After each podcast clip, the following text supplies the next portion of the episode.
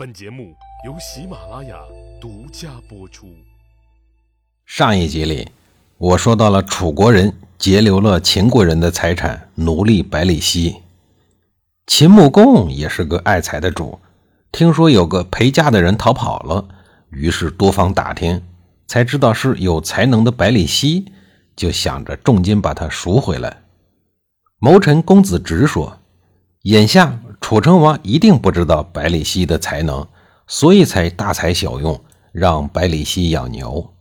如果咱们用重金赎买他，那不就等于告诉楚成王，百里奚是个千载难遇的人才吗？秦穆公问：“那我应该怎么样才能够得到百里奚呢？”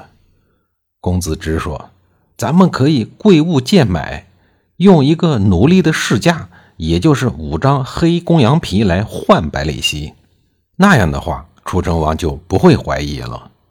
随后，秦穆公就派人对楚成王说：“我家夫人陪嫁的奴隶百里奚逃到您这儿来了，请允许我用五张羊皮把他赎回去。”楚成王觉得没有必要因为一个奴隶和秦国闹不愉快，于是立刻就答应了。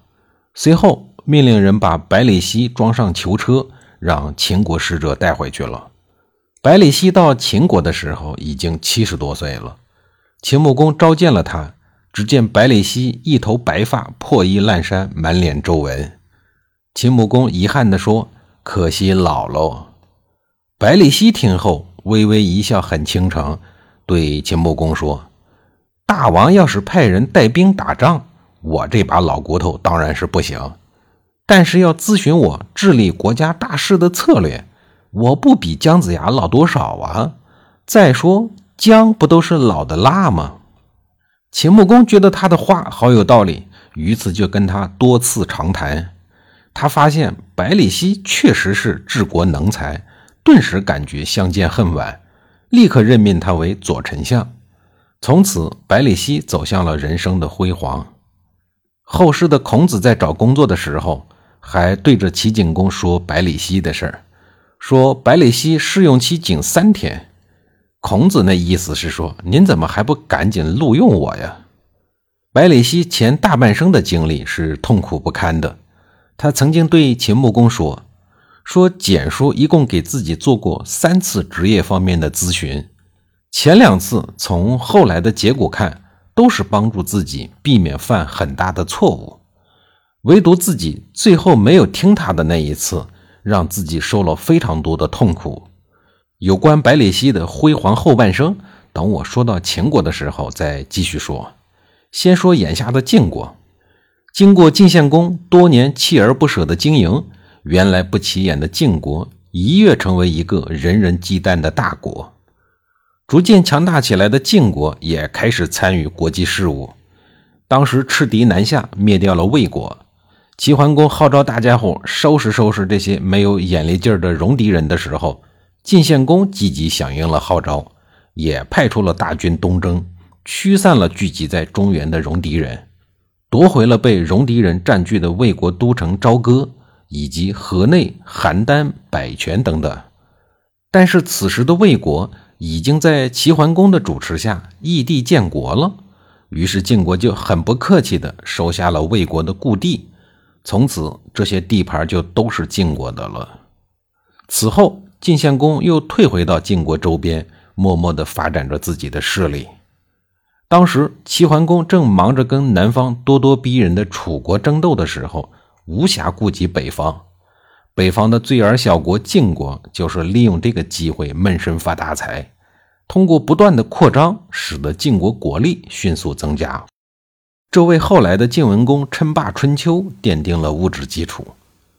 公元前六五幺年，一生征战不止的晋献公病重了。最要命的是，这一年发生了一件他不得不去的大事儿，就是前面所说的鬼丘之盟。强悍的齐桓公意欲封禅泰山，晋献公也在受邀之列。他可不敢得罪正处于霸业最巅峰的齐桓公。因此，他拖着病体走一天停三天的，很长时间也没有到达目的地。走到一半，路遇了宰孔。宰孔替周天子说了很多齐桓公的坏话。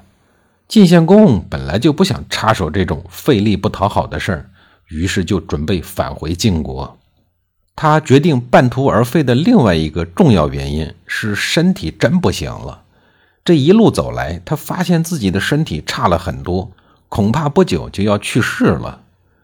但是晋国还不稳定，他的爱子奚齐和宠爱的骊姬根本没有能力来进行自我保护。所以他要赶紧回去把事情都定下来。天不随人愿，晋献公在回城的路上病的是越来越重。他觉得自己应该为奚齐找一个支持他的人，于是他就找到了自己的亲信荀息。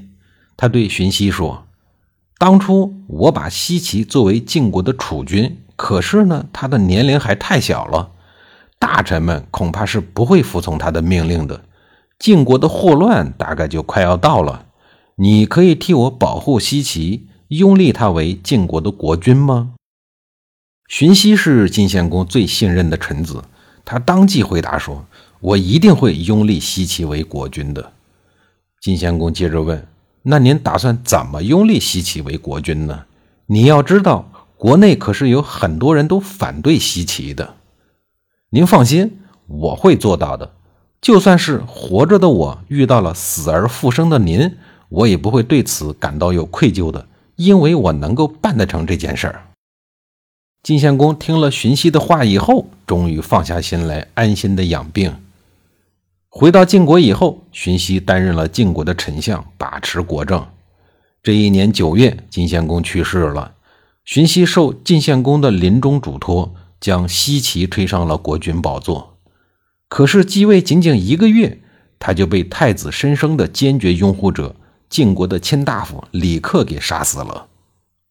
西岐死了以后，荀息本来想追随他而去的，有人就劝说荀息说：“西岐虽然死了，但是晋献公还有桌子这个儿子呀，可以立桌子为国君。”荀息恍然大悟，又改立少姬的儿子九岁的桌子为国君。李克看荀息于忠，最终又杀掉了桌子。李克的意思很明确：只要是骊姬、少姬的孩子，就不能当国君。甭废话，这下子荀息真的没有了可拥立的公子了。面对武将之首的杀人凶手李克，荀息作为文臣之首，诛杀这一类用刀剑说话的事儿，文臣哪是武将的对手呢？事儿没办成，打又打不过，他觉得他愧对晋献公。最后，这位只当了几个月丞相的荀息被逼得自杀了事儿。凶悍的李克杀死桌子的时候，骊姬尚在世。李克将骊姬赶到了闹市，然后当众鞭杀。一代蛇蝎美人最终就落得了这么一个命运。下一集里，我继续给您讲李克盈利国君的事儿。